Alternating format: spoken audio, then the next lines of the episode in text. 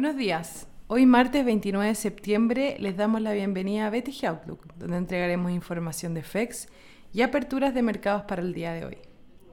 El tipo de cambio abre a la baja con respecto al cierre ayer en 782, con los mercados mixtos hoy y el dólar retrocediendo a nivel global ante la fortaleza del euro y la libra por el optimismo de un Brexit con acuerdo. El rally visto en los últimos días parece estancarse ante el aumento de los casos de coronavirus a nivel global, a pesar de una nueva propuesta del estímulo fiscal en Estados Unidos.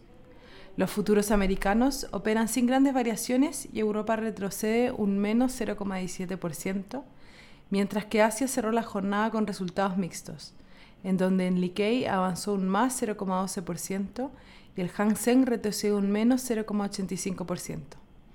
Las materias primas caen con el cobre en un menos 0,55% y el petróleo en un menos 0,57% a la espera de datos de inventario para tener mayores antecedentes de la recuperación en la demanda.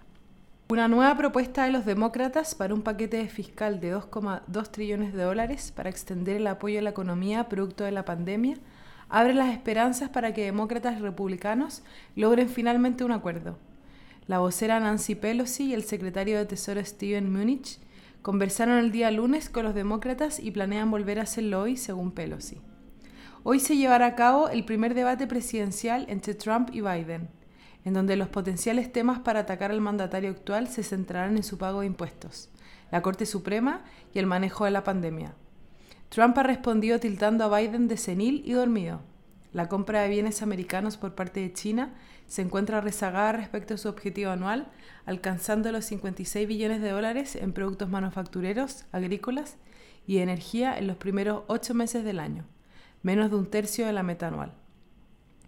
En cuanto a los datos económicos, hoy tendremos inventarios generales en Estados Unidos a las 9.30 y luego confianza del consumidor a las 11. En Europa, hoy se conoció la confianza económica correspondiente a la zona euro, la cual anotó un rebote hasta los 91,1 puntos, sobre los 89 puntos esperados. El tipo de cambio opera a la baja con respecto al cierre de ayer, con los mercados mixtos a nivel global y las monedas emergentes rebotando frente al dólar. Técnicamente las resistencias estarán en 784 y luego 790, mientras que el soporte será 780 y 778.